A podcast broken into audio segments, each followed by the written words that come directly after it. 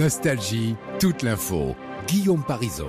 Bonjour à tous. Il est midi au sommaire de ce 3 minutes. Le gouvernement s'attaque à la pauvreté. Une journée à Rome pour Gérald Darmanin et la météo. Le ciel est électrique cet après-midi.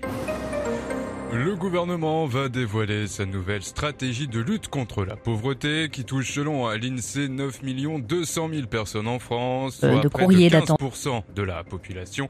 Alors que l'inflation est forte, ce plan euh, maintes fois reporté, euh, baptisé Pacte d'été des- des solidarités, est particulièrement attendu. Alexandre Korozek. Prévention de la pauvreté dès l'enfance, création notamment de 200 000 places de crèche d'ici à 2030, retour à l'emploi, lutte contre la grande exclusion, par exemple par l'accompagnement vers le logement de personnes sans domicile, mais aussi une série de mesures pour que la transition écologique ne pèse pas trop sur les plus démunis. D'autres volets seront annoncés pour lutter contre la stigmatisation des plus pauvres, pour simplifier les relations avec les associations ou encore pour adapter les politiques publiques à certains territoires ruraux ou outre-mer. Côté associations et syndicats, on redoute un plan qui ne serait qu'une reformulation de mesures déjà connues, à l'image de la Fondation Abbé Pierre qui ne voit pas pour l'instant de signaux d'une ambition énorme, à l'image aussi de la CFDT qui espère une vraie solidarité et pas un nouveau plan de charité. La vente de carburant à perte durera 6 mois. C'est la réponse du gouvernement face à la flambée des prix à la pompe, alors que le litre de gasoil issu de l'essence dépasse les 2 euros par endroit.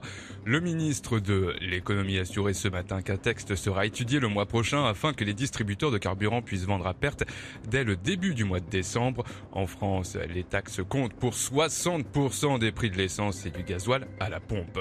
Outré et effaré, sentiment des parents de Nicolas, l'adolescente de Poissy dans les Yvelines, victime de harcèlement scolaire, qui s'est suicidée à la rentrée, en cause les courriers dans lesquels le rectorat de Versailles évoquait les risques pénaux d'une dénonciation inexacte. Le ton de ces missives a suscité de vives réactions du gouvernement samedi. Ce courrier est une honte, a déclaré Gabriel Attal, qui a ordonné une enquête administrative. La famille de l'adolescent se réserve le droit de porter plainte. Une journée à Rome, celle de Gérald Darmanin. Le ministre de l'Intérieur est attendu cet après-midi chez nos voisins prosalpins pour rencontrer son homologue italien.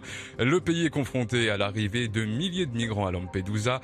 La semaine dernière, le locataire de la place Beauvois a déclaré ce matin que la France va aider l'Italie à tenir sa frontière pour empêcher les gens d'arriver, tout en précisant que l'Hexagone ne prévoyait pas d'accueillir des migrants. Sur Nostalgie, la météo partout en France. Les orages sont présents euh, cet après-midi sur euh, l'Alsace, la Normandie, les Pays de la Loire, la Charente, la Haute-Vienne, la Gironde, l'Auvergne-Rhône-Alpes et la Provence avec des averses. La pluie est également présente sur la Corse. Le ciel est en demi-teinte sur le reste de l'Hexagone. Pour les températures, il faudra compter jusqu'à 29 degrés du côté de l'île de Beauté à Ajaccio.